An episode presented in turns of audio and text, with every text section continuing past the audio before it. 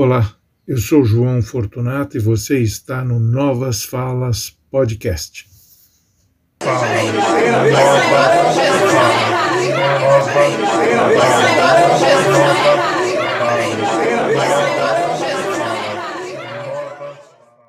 Olá, amigos, olá, amigas, sejam bem-vindos ao Novas Falas.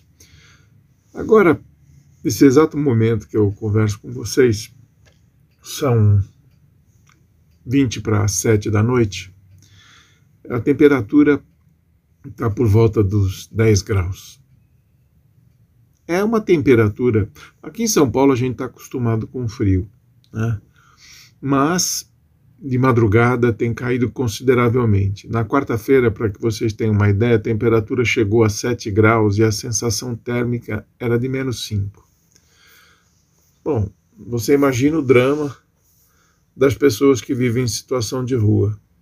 E aqui em São Paulo é um número crescente. Né? As pessoas realmente numa dificuldade terrível, em função da crise econômica, desse desgoverno que o país tem, né? não tem políticas públicas para acolher a população mais vulnerável.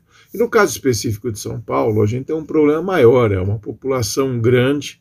Hoje, segundo o censo da população em situação de rua, o número é assustador, são 31.884 pessoas, um crescimento de 31% nos últimos dois anos, você acredita? É impressionante, né? É um número grande de pessoas. Isso aí é, é um número maior do que a população de muitas cidades aqui no estado. Né? E vivem na rua, ao relento, sem nada. É, a prefeitura aqui de São Paulo ela tem algumas políticas públicas de acolhimento dessas pessoas, mas são insuficientes. Mas existe a capacidade de, de, de fazer algo melhor e mais eficaz. E a prefeitura deveria ter se preparado para isso, porque os, os, institutos de meteorologia aqui do, do, do, do estado já apontavam para essa queda histórica da temperatura. Ela seria radical, e o pior não foi só a, o frio, né? Teve uma ventania também é, impressionante, como há tempos não, não tínhamos aqui, derrubou árvores, tapumes, essa coisa toda. E um vento geladérrimo, né? algo congelante. Uma coisa assim assustadora. E infelizmente a prefeitura aqui de São Paulo não se preparou para este momento e nós tivemos duas pessoas, infelizmente, que faleceram na rua de frio não suportaram o frio. Mas é impressionante, vocês veem aquelas pessoas em fila debaixo dos viadutos, dormindo ao relento nesse frio, eu não sei como suportam. Não sei como suportam. Agora, me, me impressiona a falta de empatia e de solidariedade dessa prefeitura da cidade, a cidade mais rica do Brasil. Bom, se você andar pela rua e perguntar o nome do prefeito, ninguém sabe quem é. O prefeito Ricardo Nunes. Eles ele era vice-prefeito com o falecimento do, do jovem Bruno Covas, que havia sido é, reeleito, né, ficou pouco tempo no cargo, na, na, sua segunda gestão, e foi substituído pelo Ricardo Nunes, que era vereador da cidade. Ele não desconhece a cidade, mas infelizmente a população de rua não é definitivamente uma de suas prioridades. Né, ele é do PMDB, e realmente ele é um cara que ninguém conhece, é um, é um sujeito que pouco aparece, pouco se manifesta. A cidade é uma cidade esburacada, as vias públicas são repletas de buracos e outros problemas graves que a cidade tem e infelizmente a gente não vê solução no curto prazo. E o, e o, pior é que são as desculpas é são as mesmas do governo federal. Ah, a crise econômica, a pandemia, a guerra da Ucrânia. Quer dizer, é um absurdo. Não existe estratégia de mitigação desses problemas todos. Né? Então é incompetência mesmo. Infelizmente é a palavra exata para qualificar o prefeito aqui de São Paulo. Duas pessoas morrerem na rua de frio é um absurdo.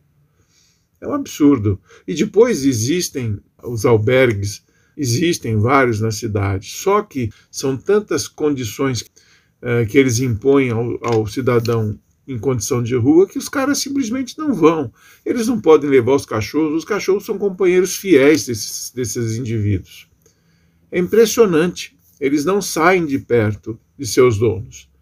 E como é que ele vai se separar do seu cachorro, o morador de rua? Não tem condições, deixa entrar junto.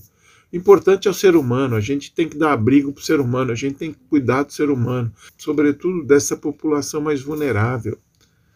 A gente não pode permitir isso, é vergonhoso, é desumano. E eu não sei como esse prefeito dorme, não sei como os vereadores da cidade dormem a prioridade deles também é outra. Ganham um ótimo salário, tem uma série de benefícios, motorista particular, carro fumê, etc, etc. Certamente passam pelas avenidas da cidade e não conseguem enxergar aqueles corpos dormindo na calçadas. É um absurdo. O, o padre Júlio Lancelotti, que é um, um, um religioso extremamente solidário, extremamente empático, que faz um trabalho muito bonito aqui de acolhimento desse povo. Ele abre a sua igreja sempre, sempre. Ele cuida dessas pessoas. E ele mesmo é um crítico ferrenho das políticas públicas aqui de São Paulo. Ele diz que são poucas, são insuficientes e são incapazes de mitigar o problema. Então, cumpriria a quem cuidar disso? Ao prefeito e aos vereadores. Mas ambos, prefeito e vereadores, não parecem preocupados com isso. Né? O pouco que fazem já imaginam que é o suficiente. Não, não, não é, porque nós temos em São Paulo pessoas morrendo de frio e de fome, né? porque eles vivem na rua, sem teto, e outra coisa, as campanhas que se fazem aqui do agasalho, que eles doam para os indivíduos que vivem na rua, o cobertor não aquece absolutamente nada, ele é transparente. Ele é um, uma lã prensada, uma coisa vagabunda. Aquilo ali é tipo, olha, eu dei, né, proforme, porque ele não cumpre a função.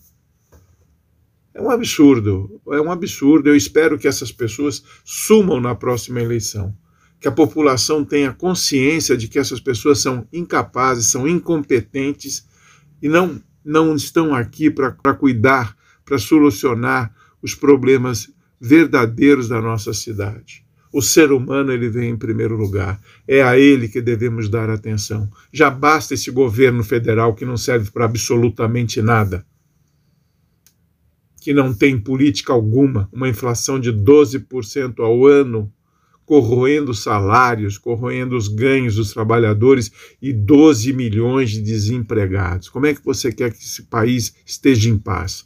Com um presidente que não, não reconhece os problemas, fica passeando de moto para cá e para lá, gastando uma fábula nessas brincadeiras eleitoreiras. Eu espero de coração que o povo tenha consciência desses problemas e descartem essas pessoas de vez. Tá bom? Abraço a todos.